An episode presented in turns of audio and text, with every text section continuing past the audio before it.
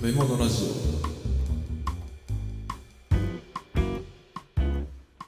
オカチャ料理無糖武藤拓郎です武藤太郎です。このラジオは少し変わった経歴の料理人兄弟が食べ物の知られざる世界をちょっと変わった視点から学んでいくラジオ番組です。はい、ということで、えー、質問会やるあじゃあ行きましょうか。はい。と、じゃあ質問選べますね。えー、3月の20日にいただいているので、料理する際に衣服にこだわりはありますかということで、うん。こだわりあるまあ職場はね、ユニフォーム着てるからね。 まあね。そうだな家では家で、でもそうだね、家で料理するまああんまりしないんだけど、うん。やっぱね、休みの日に料理することあっても前掛けがないと落ち着かない。ああ、それはわかる。うん。それはね、なんか前かけないと水とかね、うん。結構飛ぶからね。腰のあたりって。うん。まあ油物とかねよっぽどひなんかこう盛大にやらない限りはあんまり気になんないかな、うーん。うん、前はね、あの、エプロンしてたよ。あそううん。それはね、えーっと、若い時、20代前半の時に、他の懐石料理屋さんで働いてた時が、まあ表出ないから、うん前掛けじゃなくて、まあエプロンだったらね、うんうんななんていうの全身を覆う前掛けってやつね日あー本語で言うとねうんであれを使ってたからそのまんまそれだったかなうんああ、うんそういうことねだからなんかねえっと全面がカバーされてないのが若干気持ち悪い感じはするかもねああそういうことかまあ袖がまくっちゃうからねそう袖はねやっぱりまくる絶対うん、あそうだよね、うんだって当たるもんまあそうなんだよ当たるんだよね 盛り付けたったらさ袖が食材に当たっちゃったりしたらもう目も当てらんないしねうんだから白衣を着てた頃は白衣だし、うん今はねホールに出ることもやってるからワイシャツイコール白衣みたいな感覚で、まあ、出かける時ははあのワイシャツごと脱いじゃうし、うんで厨房とホールの中だけその白衣の代わりにワイシャツとベストっていう感じかな、うん、まあ、その格好で今こう収録してんだけどさ 好 まあねあの店の中ですからねそうですねはいでも家でやるときってなんか飛び散りそうなものってわかるじゃんもう普段やってるから、うんその魚とかはさちょっとね慎重になるし手早くやろうと思ったら汚れてもいい服にしようかなとは思うけどはいはいはいそんな急いでなければ別に慎重にやれば飛ばないって分かってるからあーそこねそこら辺がねちょっと僕の場合は慎重にやるのが嫌なの でなんていうの恐ろ恐ろになるじゃんああそうねそうあの手つきがいつもと違うとリズムが崩れてテンポ悪くなっちゃったりするから、うんうんそういう意味ではあのエプロン前掛けはするかなはあはあはあまあそれよりも俺大拭きだね必ず用意するのはねあーそれはもちろんねうん、はい手拭きじゃなくて大拭きの方をねうん綺麗なやつを用意しておくと手を拭いたりとか手を洗う回数が結構あるからね、うん、普段の慣れの問題でね僕はやっぱり常時手拭い大福関係は3枚かなうんうんうんあのまな板拭ったり包丁拭ったりできる綺麗にした濡れさらさらしだね僕の場合はね、うんうんはい、と大拭きとあとは手を拭く用の専用のやつうんでそれとは別に仕事の時は包丁を拭くためだけの乾いたタオルかなうんうんうんうんで全部で4枚か、 4枚だねはい、それは常備使ってて一つ区切りのたびに全部洗うんう、その大拭きとかさらしはね、うんうん、じゃないと次に使おうと思った時に使おうと思った時にはすぐ使いたいから まあねでさらしにしてる理由はそれなんですよタタオルルだと僕の場合はめちゃくちゃ洗う回数多いからすぐへたるんでうんさらしの方がその辺丈夫なんですよねああ確かにねうちさらしいっぱいあるもんねそうそうそうその辺はねまあちょっと服じゃなく衣服じゃないですけど、うんその辺はやっぱないともう気持ち悪くなっちゃってますかねそうだね。こんな感じでいいのいいのかな あその質問のね、あの、その真意がちょっと、俺には分からなかったんだけあど。あまあ和服がいいですか洋服がいいですかとか言われたらまあどっちでもいいかな、うん。そうだよね。うんまあ、和装でやったことは1回か2回ぐらいしかないですけどね、うんうん うん。たすき掛けが上手にできないのでそうね。意外と難しいな、あれね。難しいやったら母にねそんなゴムでいいじゃんって言ってあそっかみたいな 私たちなんかゴムだってもともとってあその手があったんだみたいなああ、そうか、そうか。あまあ今便利なものがあるからね。そうそうそう今だって随分長い歴史あるけど はいもう一つ言っときますか。えー3月21日、えー子供の頃には嫌いだったけど、今は好きな食べ物は好きになったきっかけも知りたいです。子供の頃嫌いだったのなんだろ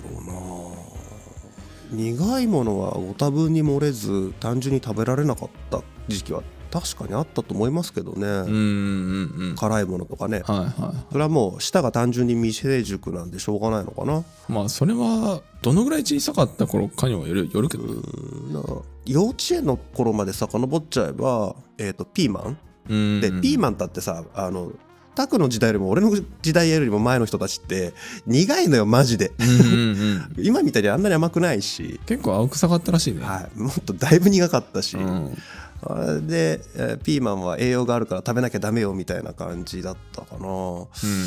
かあとああれダメだったなレバ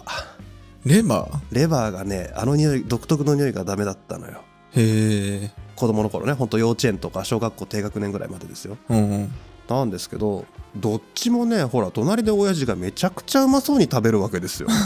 そうね。これ僕なんか小さい時多分生まれる前ですけど居酒屋に子供連れで行くような家族なんでうち うんうんうんそうねもう炭火焼きのところ行ってレバー焼いたのとかねそこに生のピーマンとかキャベツがついてくるわけですうよ、ん。うん。でビール味なんかビール飲みながらそれうまそうに食べるんだよねう、ん。で子供ながらにさみんなうまそうに食べてんのに食べれない俺ってお子ちゃまじゃんっていう気持ちになってくるわけうん。だから食べれないんだけどかっこいいなみたいなうん。大人に対する憧れみたいのはあったああ、まあまあ、あるね。確かに。でちょっと背伸びして食べ始めてそのうちに気がついたらうまいって感じる人間になってたああ、そっか、その辺は、レバーに関しては、母さんがね、ここなら食べれるからって、ああの、それこそたっちゃんだよ。はいはいはいあの居酒屋っつっても、まあこう個人のおばちゃんうがんうん一人でやってるような、はいはいね今でいう居酒屋じゃなくて、うんああいうとこだったから相当いいレバーだったねそうですね鮮あそこはねうん鮮度の高くて、うんあのレバ刺しねうん今じゃちょっとあれだけどレバ刺しを出せるような店だはっいたんで、はいそこで食べてからだから嫌いだった記憶はないかうら、んでいいもん食べるとそれで一気に克服するパターンっていうのも確かにありますよねうーんあ苦いので言ったら俺食べ物じゃないけどビールだわそれはどうなんだうんなんかこう家の中でさ大人たちが宴会をやってますと、うんでおこたつのに入ってみんなえー冬場なんかね、えービールで宴会やってるわけじゃないですか、うんで大人たちが酔っ払って「うんあ舐めてみるか?」とか「ウィウィウィウィ」とかってふあーからかうわけじゃないですか、はいはいであの妹なんか白い泡の部分だけ舐めて「うん美味しい」とかってなんかよくわかんないこと適当に言ってるわけですうよ、んで僕はどう考えたってこんな苦いものにしか感じられないので、うんなんでわざわざこんな苦くてまずいものを喜んで飲んでるんだろうってうんこれだけは一生かけてもうまいと思えねえぞと思ったわけですねでえーっとこれは言っちゃまずいのかもしれないですけど中学生くらいの時かな、えーお風呂に入りましてですねとある夏の日ですよで風呂上がりにまあ、お店がその後お休みだったかなんかで、えー厨房のところふらふらっと風呂上がりに歩いてきて「あーノート書いたなんかない?」って母に言ったところ「これならあるよ」って言って冗談で生サーバーから継ぎたてのビールをこうやってここれならあるよってこう見せられたん ですよいや飲まねえっつって言ってんじゃんってこんなに苦いもん飲まないよって言うんだけど「えいえいえい」ってまたからかわれたんで「ああもう分かったよ」っつってグッて飲んだら「うまー!」ってなってやったね「うまーなんだこのうまさ!」って気づいたのが14歳かな まあそれ言っちゃうと、まあ、うちのあるあるなんだけどねうちはあのビールがさ普通の家よりも短すぎてさまあすぐ身近にありますからサーバーがさね一回開けると酸化しちゃうからさ、うんな飲まなきゃっつってさ周りの人たちがみんな飲むわけじゃん、はい残りを、だからもう日常的にみんなビールを飲んでるからさ、そうですねうん、結局だって俺もそのビールを最初うまいと思ったのはそれこそ兄ちゃんの結婚式うんちょうど中2だね中2の時のはいあれ暑かったから何月だっけ ?6 月とか5月5月か。とにかく外でやったじゃん。はい結婚式を。はいはいはいその、なんだろう草原というか、はいまあ農園のね、うん片隅でやったんだけど、まあ、片隅って言うとだいぶ広いけど、はい設営をさ、したじゃん。うんうんうんで朝から設営をして汗たくになって披露宴やってで何かと指輪を忘れてる忘れたりと かで俺が走り回ってな何百メートルも山を駆け上ったりしてカラッカラで帰ってきた時にここでみんなで打ち上げをやる時に、うんあのしれっと飲んだらうまってなって まあ速攻止められたけどはいあの時のあのなんだろう苦水の喉の潤しの速さうんあれは強烈だね。ねのねうんあの喉乾いてる時に飲んだ方がいいっていうのはこういうことなんだなと思って。そういうことですねはいお酒は二十歳になってからですあよーそれはね、くれぐれも、 あの、ちょっとなんか、あもう、うっかりなんで、はいダメなやつですからあーダメなんですはいけど、あの、でも、後々調べたらね、うんあの、苦水っうんて、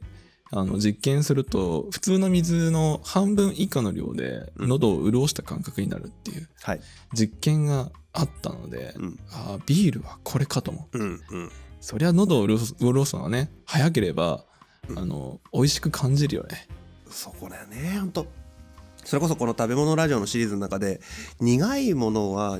人間は本能的にどう感じていてでその根拠があるから苦いものを好んで食べるんだっていうのを見つけたくてずっとやってるんですよ ね。なんとなくねぼんやりとは見てきてるんですけど、うんで世界で好まれてる飲み物ほらビールでしょコんーヒーでしょ、お茶でしょみんな苦いじゃんってなんだこれみたいな うんうね、ん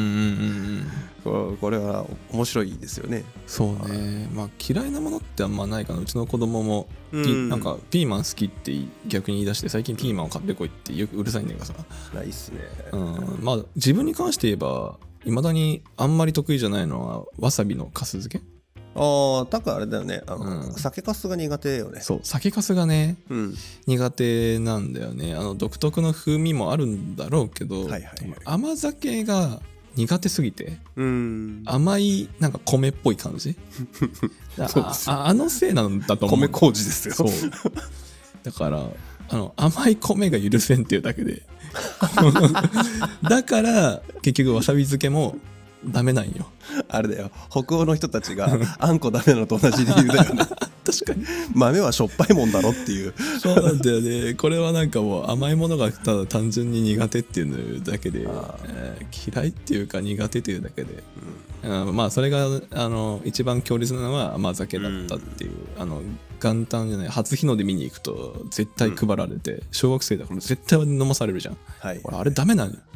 甘いはい。はい。米に何か砂糖を振ったような味がして、まあ、砂糖の味ではないんですけどね。あ違うようん。 違うんだけどなんかそういうのに近い感じがして、なんとなくこう違和感がいまだにあの美味しいと思ったこともあるけど、やっぱ大体ダメだねまあ、酒かすで作った甘酒と、ちゃんと米麹の方の甘酒ってまた味違いますけどね。うん、まあねうん。違うんだけどなんかね、あの、アルコール感が苦手だっていう人もいますからね。ああ、うんはいはいはいあのその酒の搾りかすの酒かすの方ね、うん、ううんん、それは苦手だっていう人は確かにいますまあ酒粕のあの絞りかすだけをかじると意外と俺食べれるんだけどねあそうへえそうなんだうん、んなんか入ってんのかな作る時にね、うんううんうんんあなるほどねその辺がちょっと俺の中で不思議だね、まあ好んで食べないけどうんまあちょっとうちらの話とは違うかもしれないですけど、ううんちのお店に来るお客様の様子を見ていると特にお子さんねうんうんあのうちで食べて食べれるようになったっていう声はちょこちょこ聞きますよねう、んうんうんねあのお茶碗蒸し嫌いって言ってて、うんうんで食べてみたら急に好きになったとかね、うんうんうなぎ苦手だった急に好きになったとかそれなりに何だろうねちゃんとした仕事をしてるものとかちゃんと鮮度のいいものとかを食べるとあの割と子供の方が敏感だったりしてねうんうんそれで食べれるようになったりすることもあるし多分ねこれ僕の経験もそうなんですけど一回本物を知ってるからいいものを知ってるから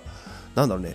劣化版として認識して OK になるみたいなのない、ああそれはあるね、本物のラーメン知ってるからカップラーメン食えるみたいなところがあって、うんうんここまでは許容だよみたいなのがうんまあカップラーメンに関しては俺はああいう食べ物だと思ってるあまああれはねもはやカップラーメンという別の食べ物みたいなねなんかこう上限があるからちょっと加減のでも代替品として食べれちゃうみたいなああ、まあ、それはある。感覚もあるんじゃないかなと思いますしね、うんうんうんうんうん。そうね。あ難しいよね。好き嫌いっていうのはね。うん、料理屋やっててもね、なんでこれダメなんだろうっていうのは 結構あるもんね。お客さんでね。俺ねいまだに食べれるんだよ食べれるんだけどいま、未だに苦手なのがさやいんげんかな、あ、インインゲン。うんうん。あのね絹さや。き絹さやじゃなくて丸筒状の方おー、インゲンね。いんげんの、うん。あれね何が嫌って味は平気香りも全然 OK、歯ごたえも OK なんだけどうん。あの噛んだ時にキュッてなるじゃんおっと 音あの音が発泡スチロールの擦れる音に似てるんだよ俺の中でああ、はいはいはい。で僕あの魚市場の発泡スチロールがキュッキュッキュッってなってるのあれ苦手なんですよああ、そうなんだ。で遠くで聞いていてもう雑音のようにダーってなってる分にはまだいいいいのね、うん。何か工作をしてる時とか、うん自分で作業してる時にキュッて一瞬なるあの 発泡スチロールの音がすごく苦手でああ、そう。もう分かんない理由分かんないけどゾッとするんだよねああ、よく黒板の木はね、俺もダメだけど、うんダメっていう言う人多いよね。はいあれもダメだけどあれに近い感じで僕はその発泡スチロールのキュッっていうのがうん中途半端になった一瞬の音がダメなのねああ、じゃあ、あの、体育館でバスケットシューズがキュッっていうのはいいんだ。あそっちは OK うん。はっきりとキュだからキュッだね。あれの中途半端にふわっと擦れてキュッっていう薄なり感が嫌なん ですよもうなんか食べるとかじゃないんだ ね。音なんだね。それがさやいんげんを前歯で噛んだ時に同じような薄なり感がするのでだあーまあ確かにね。からさやいんげんを食べる時だけは奥歯に思いっきり持ってってガリッと食べるみたいなねああ。うまいなと思いますけど、浅く茹でて、あの、鮮度のいいものだったら、うんパリっていくんだよあねそうそういうのは OK です、はいう ん。じゃあ中途半端ですダメなんだ。そういうことです 難しいな。 これはどうにもならんぞ。多分ねこれは治んないですああまあ生理現象みたいなもんだからね。そうですそうですすい ません全然関係ない話になっちゃいましたじゃあ そろそろ本題、あ本編いきますかね。はいはい。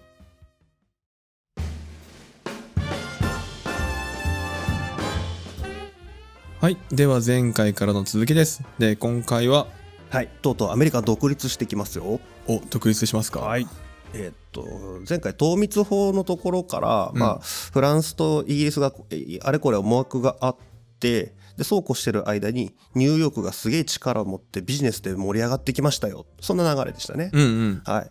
でとうとう30年が経ちましてです ね糖密法ができてからはいはい。ちょうど1763年だからちょうど30年後に糖密法が執行するタイミングがやってまいりましたと。ほう。はい、でここでイギリス政府はどうするかなんですね、うん。えー1764年砂糖法という法律を成立させますな、なんか同じような名前になっちゃったね。そうやっぱ税金取るぜああ、そこはやめなかったのやめなかったんですはねいこれ継続させたんですこうん。れなんでこんなことをもう一回やり始めたかって実は糖密法と砂糖法って名前も似ているし似たような感じの法律だし、えー具体的なやり方もほとんど似てるんですけど意味合いがちょっと違うんですよ意味合いが違う。はい、っていうのはですねこの30年間の間にイギリス植民地、まあ、つまりイギリスとえーフランス植民地フランスでえー戦争をやってるんですね。うーん。これフレンチ・インディアン戦争っていうのをやるんです。フレンチ・インディアン戦争。まあ、フランスとインディアンが連合をしてでイギリスと戦うっていううん。これ、うんあの北アメリカの中で戦うんですね。うん。で、えーっとフランスの植民地っていうのはアメリカ合衆国今のねアメリカ合衆国の五大湖の方北の方と、えールイジアナの方に植民地持ってましたと。でここつながってなかったんで縦につないだ方が自分たち便利じゃないですか。うんうん。でそれをこう広げたいと。まだあの開拓されてない土地とかもあったんで「おりゃー!」って取りますみたいなので「おりゃー!」ってやろうとしたらイギリス植民地側、えーニューイングランド側からすると西側を完全に封鎖されるじゃん。うんうん。自分たち行けなくなるじゃん。い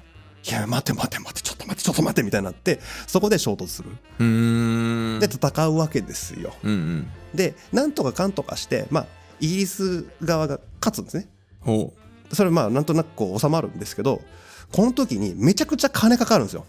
金がかかる。戦争ってのはお金かかるじゃないですか。ああ、そうだねで。フランスもお金かかったし、えーイギリス側もめっちゃお金かかったんですよ。でイギリスはイギリスで国債をめちゃくちゃ発行してその借金をバーッと作ってなんとかかんとかその植民地を守るわけですよね。うん。でもうマジで金かかるんで植民地運営ちょっとぐらい負担してもらっていいっすかねみたいなほう、負担要は大英植民地を守るためにイギリス本国がお金を出して守ったわけじゃないですかはい。軍事費はイギリス本国持ちですから全部おー軍隊持ってるのは本国しかないんだからああ、はいはい。そこからこう海軍を送ってね陸軍海軍を送ってそれで戦って守ったわけじゃないですかうん。で全額イギリス本国で負担するにしてちょっと負担でかすぎるんですようん大体大英帝国ですようん。うん。もうアメリカ大陸だけじゃなくてあちこちに植民地持ってもうインドとかも もうイギリスが植民地化していくわけじゃないですかおーおーおー世界中にイギリス植民地があってでこれ全部防衛してかつ運営してで内紛もうまく抑えてとかしなきゃいけないわけですようんうん。いやめちゃくちゃいろんなこうコストかけながら知恵使いながら植民地運営をやるっていうことがあってでもう金かかるしマジ辛いみたいになってきててでそれはそれでねあの大英帝国って世界中から物資を集めてお金儲けをしてるんでまあまあいけないことはないんですけどさすがにしんどいんで少しぐらい、まあ、ちょっと負担してくれてもいいよねみたいな感じでこの砂糖法っていうのが生み出されるんですよ。おうおうこれ何かっていうと糖蜜法っていうのは砂糖プランターの利益を保護するっていう目的だったじゃないですかうんうん。じゃなくて砂糖法っていうのは植民地の運営コストを捻出するっていう目的なんですねおー運営コストそうだから植民地が植民地として成立するためだからえーっとなんだろう自分ところの食い口自分で稼ごうよっていうおーおー全額じゃなくていいからちょっとぐらい稼いでくれてもいいんじゃないみたいな感じなんですよねはいはいはだからなんか税率も前回ほど糖密法の時ほど高くないしい。うん。で、えー別に海外と輸出入していいよって感じなんですへえ。ただ正しく関税かけさせてねはいはだからえーっと目的が税収だから税収を最大化するためには税率上げればいいってわけじゃないじゃないですかい。うん。下げれば量が増えてトータルの税収上がりますみたいな、うん。このバランスの塩梅をずっとこれから見ていきますよみたいなのが方針として出されるわけですようんうんうん。ただそれをちゃんとやるためには適正な調整ができないと税率をうまく下げることができないのでその辺協力してねみたいな。うーん。で今までみたいにその調整人がね賄賂でもって抱き込まれちゃうと、うんその適正なコントロールできないじゃん。うんうんだ。から「お前らズブズブじゃん」って友達同士一緒ってそれさすがにさすがにちょっとそれはさやりづらいんであのこっちちょっと勉強したやついるからこの徴税のねスペシャリストがあイギリス本国の議会の周辺にちゃんといるんで官僚がうん。この人たちにプロとして送るからうまく使ってみたいな感じで送り込むわけねああ、まあ本当に税関をちゃんと作った。あそうそうそう、うんよっしゃーっつって言ってくるわけだようん。でもそうするとさあのいろいろとまだ海賊もどきみたいなのがバラバラバラバラいるし周りにこう他にフランスとかオランダとかスペインとかポルトガルとかいるわけじゃないですか。うんで。まだバチバチバチバチやっちゃいるのであのその都度戦いになったら大変なんで沿岸警備もしとかないといけないよね。うんうっん。ていうことで、えーイギリス本国から海軍も送られてきて沿岸警備もちゃんとしますよと。でこれだけ聞いてると当たり前のように聞こえるじゃないですか。うん。そしたらですよ、このボストンに住んでる、えー人たち、ボストン商人ね、が、は何言ってんの俺たち密輸できなくなるじゃん、ふざけんなっつって怒り出すの。まあ既得権益ね。うんで今まで密輸するのが当たり前の世界なんで、はいは何言っちゃってんだよ、ふざけるなーって言って、切れ出す。い。おーおーおーで、イギリス商品の不買運動っていうのを始めるんだよね。まあ絵に描いたようなボイコットだね。そうそう。この時のセリフが、あの、教科書に載ってて有名なのが、代表なくして課税なしっていうやつね。おお聞いたことあうる。ん、イギリス本国に代表すら送り込めてないこの植民地である我々がそれに対して課税だけするのはおかしいだろうと。うん。これ初めて来た時にうーんなんなんか道理通ってるな通ってねえな不思議だなだって植民地じゃんうん。じゃあ、いうん、インドから代表出してたなとかいう感じに聞こえちゃうんですけど、うん。これ砂糖の文脈で見るとあ確かにって見えるんですね。うんうんうん。それはあのカリブ海西インド諸島のプランターたちが代表を送り込んでるからなんですよね。ああ、そういうことね。で彼らは糖密法っていうのを作らせたじゃないですかうん。そういうことをあのゴリゴリで無理やり作ったことがあるのに俺たちそれできない状態でそれやるのおかしくねみたいなこと言い出すんですようん。でも本国側からすると「いやち違うっすちょちょ違うんすよ違うんすよちょっと待ってください」って「そうじゃないっすよ」ってほんじゃちょっと全体社会丸くやりたいんですいませんってでもう信用ないんでうん。それでボイコット運動をボストン商人50人が始めるわけですよあーまあプランターの時はあれだもんね本国から来た人たちだもんね基本的に権利を持ってたりとかあーそうそう利益を持ってたのは、だからそういう摩擦はなかっまあ少なかったんだろうけど、うん、で今までさほらイギリスが収奪なり交換なりで、うん植民地からも富を持ってってたわけじゃないですかはいはそれをまたやるのかって目で見られるわけですよい、ね、うんでもう体制が変わってきているにもかかわらず同じようにそう見られちゃったんでふざけるなとでニューヨークはほら前回話した通りもうえーニューイングランドはもっと自由な社会だ言論の自由だ信仰の自由だ経済の自由だってやってるわけじゃないですか、おおそうなんだはい、自由主義じゃーみたいなことを言い始めてるうんうんうんだからあのニューヨークにじ自由の女神ができるんだけど 後々ねああ自由の女神ってあれか自由の象徴なんだそうそうまんまなんだねまあまあまあまあ、まあ、じ正確に自由の女神っていうのはあの直訳ではないんであれですけど、うんうんまあそういう土地柄になっていくんですよへえだからあの不買運動っていうのが出てきてでこの砂糖法に関しては割とこう真っ当なことを言ってるんですけどこれと同時にお茶に関しては割とねゴリッとやってくるんですようーんっていうのもこれちょっとお茶のシリーズのまで話ぶっ飛んじゃうんだけど おうもともとイギリス東インド会社っていうのは中国あたりからお茶バンバン輸入してましたよねう。んうんでその紅茶をえー国内で売ってで利益を上げてるという状態でえーティーガーデンもそうだし一般庶民もお茶を飲むようになってましたと。で儲かるからってバンバンそのアジア貿易やってたんですよ。うんうんしたら買いすぎちゃって、買いすぎちゃううん、お茶をねおう仕入れすぎちゃっていやちょっと余り気味っすねみたいなはいはい感じになったんですよね。おうでそれをイギリス政府議会の方にお話をしたらうーんじゃあイギリス植民地エリア内は東インド会社の1000倍契約ということであのニューイングランド大英植民地の人たちもちゃんと言っとくんで彼らは東インド会社さん以外からお茶買えないようにするんで。ということで、すれば、お宅ちゃんと行きますよね。その分、あの、ちゃんと国の方にマージン入れてくださいね。あよあいしょすいませんああとすいませんちょっと次からあのゆ仕入れ考えるんですいません過剰在庫をはけさせていきますあざーすみたいなああそうなんだ感じで言ったら当然ですけど高値で売るわけですよ 東インド会社さんねだってライバルいないんだからどうん先輩契約してるかまあ、毒まあ今でいう独占禁止法に触れるやつだねら、うん、それを国が OK っつってあのこの当時はね当たり前なんで独禁法ないんで 国がこれだっつったらもうそこは1000倍だってなるんではいでアメリカへのお茶の1000倍っていうのは東インド会社ですよってことになってで言いなりの値段になってでそこに茶税っていうねお茶の税金とかがかかってくるわけですよ。うんでさっきのその代表なくして課税なしの砂糖法に対する反発の不買運動があって、うんそこにお茶の話がやってきた結果ボストン茶会事件ドッカーンなの。ああ 社会事件ってそういうことなんだうそうあだからだからあれ捨てたんだなそうだお茶だけでボッコンっていったわけじゃなくてその前からこうニューヨークの勃興があって。うん力がついてきて俺たちあの独立どっぽいけるぜみたいなところになってで、えー感覚としては、えープランターたち他の植民地エリアでやってる利益の取り方とニューヨークの取り方が全然ちこう違うじゃないかと、うん不公平だやってらんねえっていうところがあってうんでそこに砂糖法が乗ってきて不信感が上がってしかもきっちりかっちりしたじゃないうん正しくはこいつら力で来よったぜ。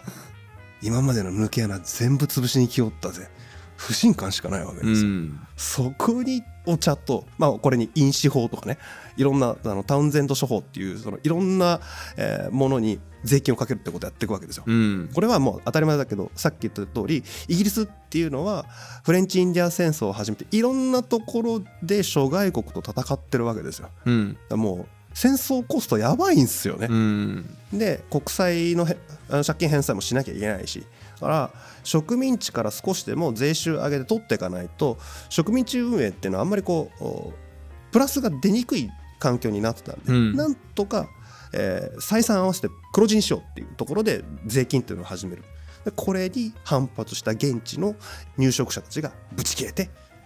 それが後々の独立戦争にこうグワーッといくっていうねあー確かにあの最初聞いた時だとさお茶を海に投げ捨てるって いうさまああれ紅茶か、うん紅茶だけどで海が紅茶色に染まるぐらい投げたっていうさ、しょっぱい紅茶ねあしょっぱいのいやだって海水の中にお茶っぱ投げたらあーまあしょねっぱいでしょ、まあねまあまあそれはそうだけどさまあそそこから独立戦争に行くって話はあのお茶の時にちらっと聞いたけどさ、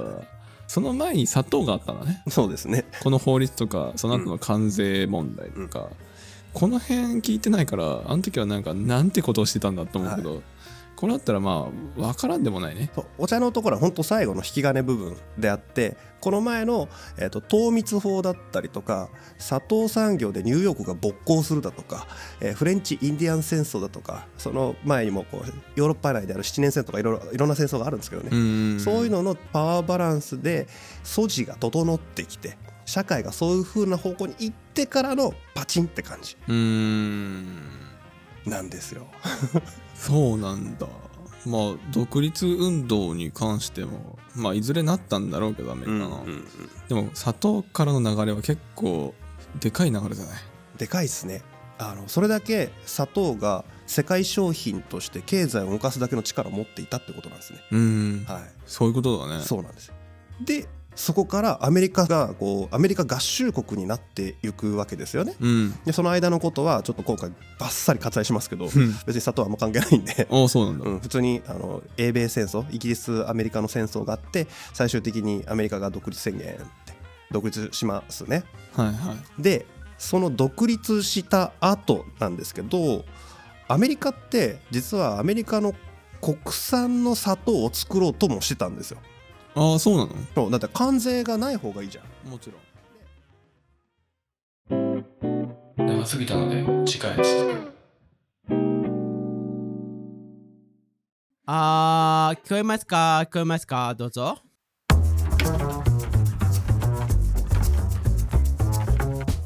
こんにちは。食べ物ラジオサポーターのブルルです。